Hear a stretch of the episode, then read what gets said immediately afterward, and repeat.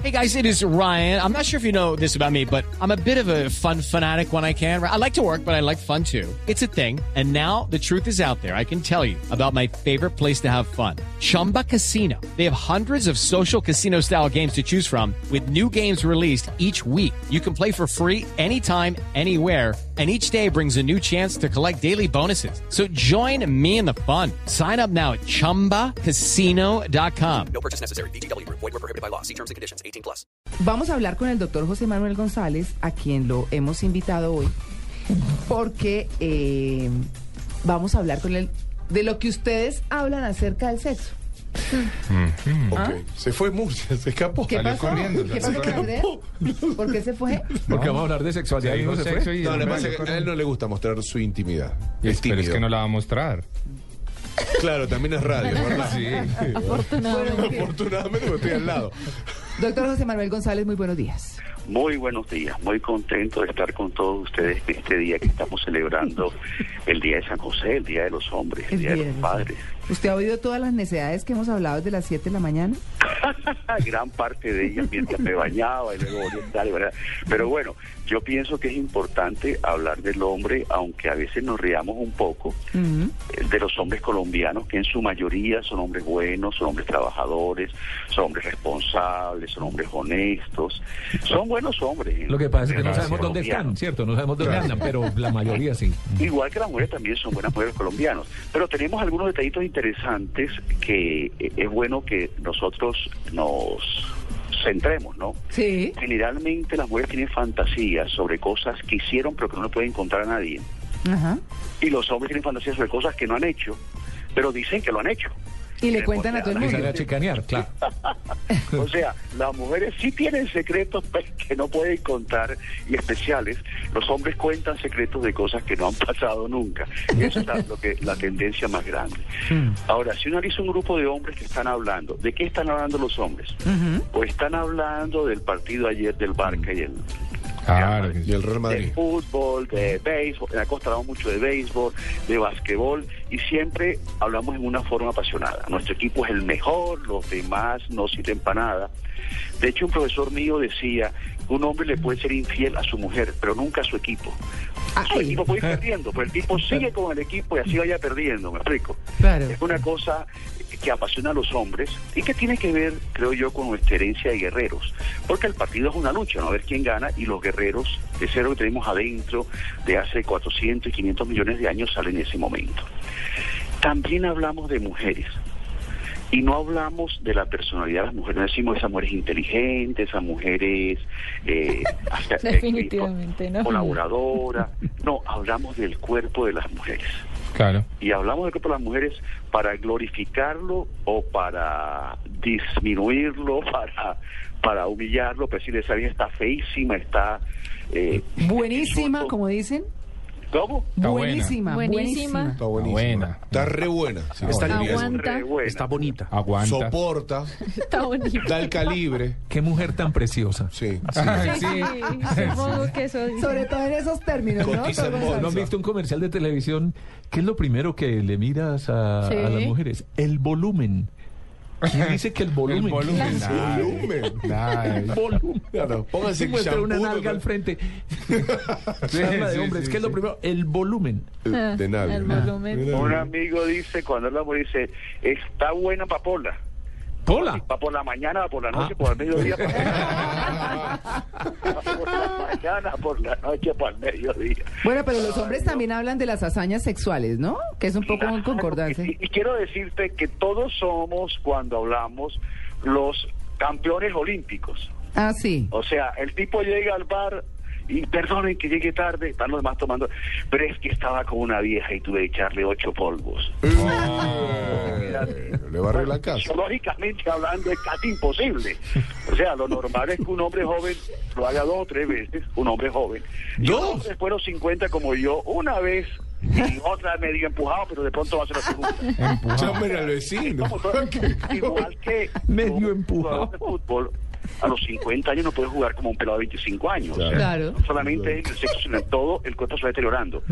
Pero estamos en una reunión de cincuentones, una hora feliz en el country, y llega uno diciendo, "Sí, canoso, no es que llegué tarde porque me está echando ocho polvos a una vieja.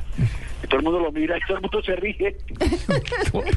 y hay una costumbre en este grupo que fue tomada de otro grupo anterior donde mi papá estaba, que es que cuando alguien dice algo que parece mentira, uno va, coge una checa de destapar la gaseosa que hay en el bar y la tira en la caneca, chas. Y eso hace que la persona se sienta ofendida, porque cuando uno tira la, checa a la caneca quiere decir que no te creo, es mentira lo que estás diciendo. Ah, Y en ese momento nos paramos como tres. Chay, fuimos primero. Chay, le echamos la, la, la checa la caneca y el tipo se quedó radiosísimo. Pero sí, hablamos de la, las hazañas sexuales. Y cuando el tipo sabe que ninguno conoce a la niña con la que estaba, por alguna razón no la conoce, entonces dice que es que es de 1,80, perdón, 1,50, 1,90 de altura, que es una mujer con unos senos especiales, que es unas caderas. O sea, hacemos una alabanza que uno dice, bueno, esa niña, ¿por qué la nombrar- no la nombró mis universo? claro.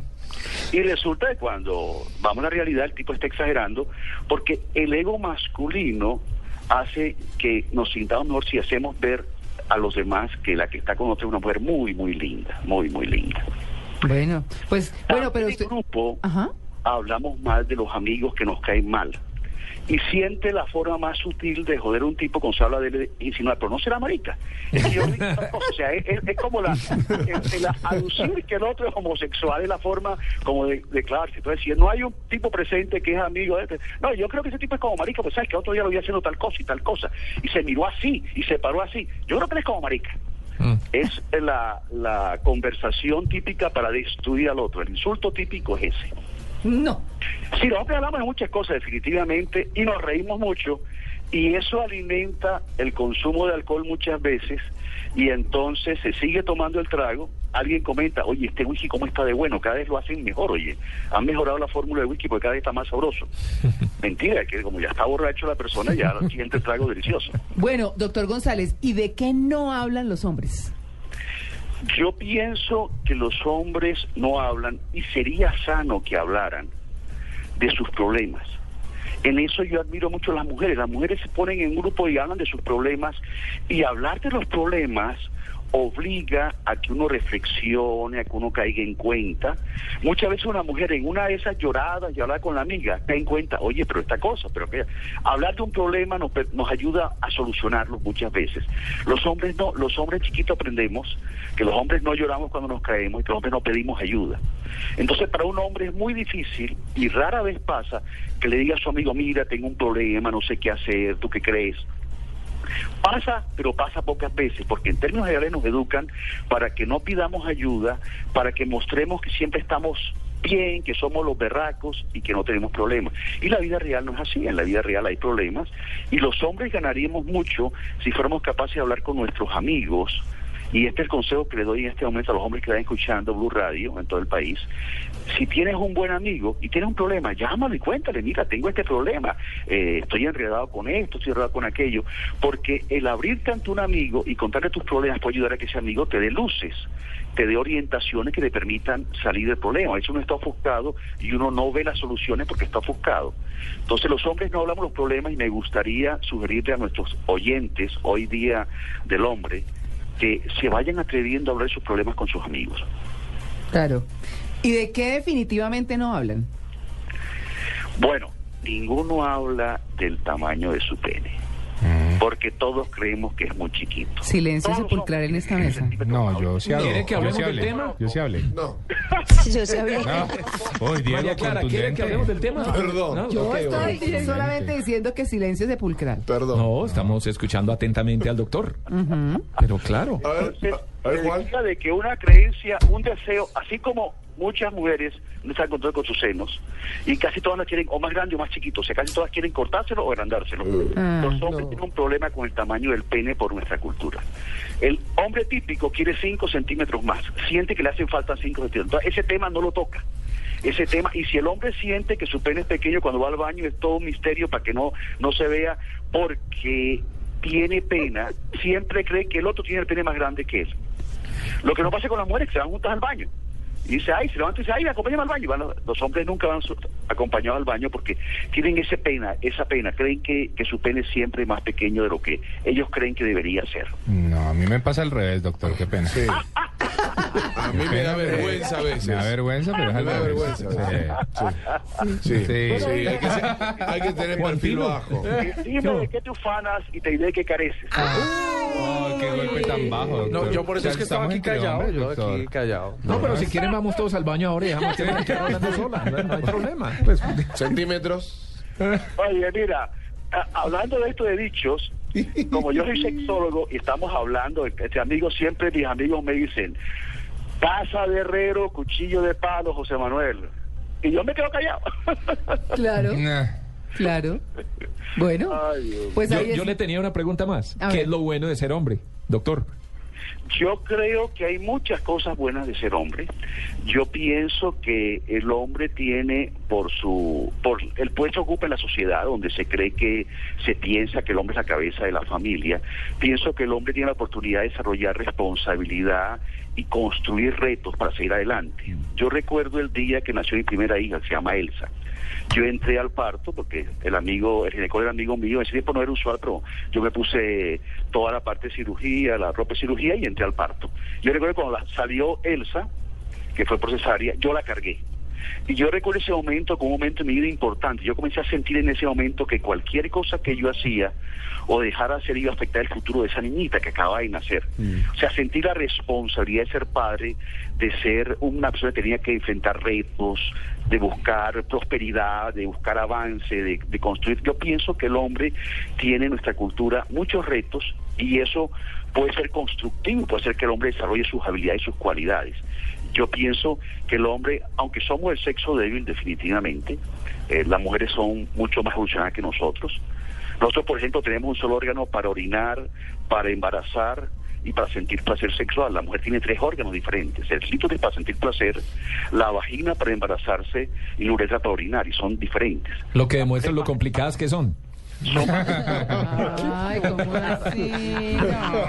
No. El, el- el término importante es que hay, hay evolucionado más que los hombres.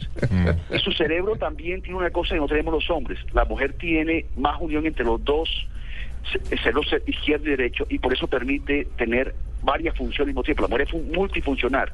Puede hacer cinco cosas al mismo tiempo y no se equivoca. Los hombres nos concentramos en una y si metemos otra nos enredamos. Tenemos que ir de una en una. Ser hombre, yo pienso que es muy agradable, muy gratificante. Yo no tengo hijos hombres, tengo dos hijas mujeres. Me hubiera encantado tener un hijo hombre también, además de las dos mujeres que tengo que son preciosas, porque pienso que el hombre también tiene un sitio en la sociedad importante.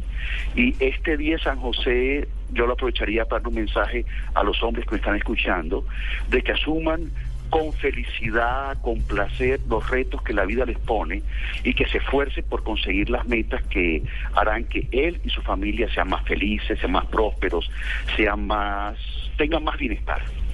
Yo, yo quería preguntarle, eh, realmente es como un comentario adicional sobre el punto anterior que dice el doctor González, que, que los hombres eh, anímense y hablen con sus amigos de sus, progre- de sus problemas para que ellos le ayuden a resolverlo. ¿También se vale con amigas? Yo creo que cuando una mujer le habla a un hombre de sus problemas, Estamos analizando, María Clara. está abriendo la puerta a otros espacios. Claro. Ven, no se claro. nos había ocurrido. Abrir las puertas. le abre sus problemas a su amiga, Muy bien. de pronto no está abriéndose tanto el espacio. O sea, ¿Cuál? cuando la mujer es la doliente, la que está quejándose, que está triste y está, se siente mal, y el hombre le escucha, es mucho más peligroso que la cosa pase a ser algo negativo dentro de esa amistad que cuando el hombre es el doliente y la mujer escucha. Yo a las mujeres no le recomiendo que le planteen sus problemas a un hombre. Al hombre sí le recomiendo que le plantee sus problemas a una amiga. ¿Y por qué no? Yo pienso que es menos peligroso. A ver, una de las cosas importantes que sabemos hoy de la atracción física es que cuando hay peligro y hay problemas, la pareja tiende a unirse. Y fíjate que en todas las películas de, de acción, el héroe pasa mil cosas y termina con la heroína, terminan unidos, con un beso y una cosa. ¿Te das cuenta de eso? que Y eso es cierto. Si tú quieres que una mujer se enamore de ti, métela en situaciones de peligro y sálvala. Y en esa situación de peligro y el salvarse, eso hace que la mujer se... Y, y eso no es malo con una mujer soltera. Pero si es una merca- mujer casada, la cosa se enreda. Mm. Ya surge la posibilidad de una infidelidad que yo pienso que es un problema que le hace daño a la mujer, al hombre, a los hijos, a todo el mundo. O sea, eh, eso de que la infidelidad, si está guardada, no se nota y no se. No, siempre termina notándose y siempre le hace daño al hombre infiel, a la mujer infiel, a los hijos, etcétera, etcétera. O sea, por ejemplo, uno quiere lucirse con la suegra, tirarla a un estanque de tiburones y tratar de salvarla. Claro, suma. Como Tito, como Tito. Pero me, me gusta ti. la honestidad porque dices tratar.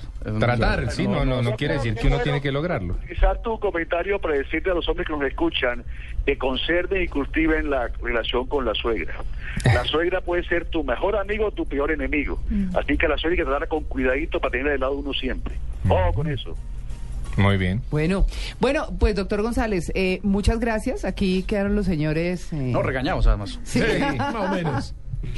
Bueno, pero mm, algo. señor, Eh, en mi blog estoy poniendo un artículo sobre la nueva masculinidad, el nuevo hombre. Me gustaría que los que quieran leerlo me busquen en arroba clínica del sexo, arroba clínica del sexo. Me buscan ahí y yo les doy la dirección para mi blog que es sobre la nueva masculinidad. Cómo ser un hombre del siglo XXI, Mm. siendo más varonil, pero también más adecuado lo que la mujer quiere y necesita en este momento. ah, por aquí hay un tuitero, pues aquí hay un tuitero diciendo que justamente que eso no se debería celebrar el Día del Hombre porque eso es eh, como generar o fortalecer mucho más el machismo. Mm, No sé. Bueno, no, así que no, tenemos el Día de la Mujer, tenemos el Día Todos. de la Madre y tenemos el Día del Romanticismo, el 11 de abril, ojo con eso, ese viernes, Día del Romanticismo, interesantísimo eso, para luchar por rescatar el romanticismo, ojo con eso. Claro. Bueno, doctor González, muchas gracias. Bueno, pues hasta luego. Un feliz día. 841.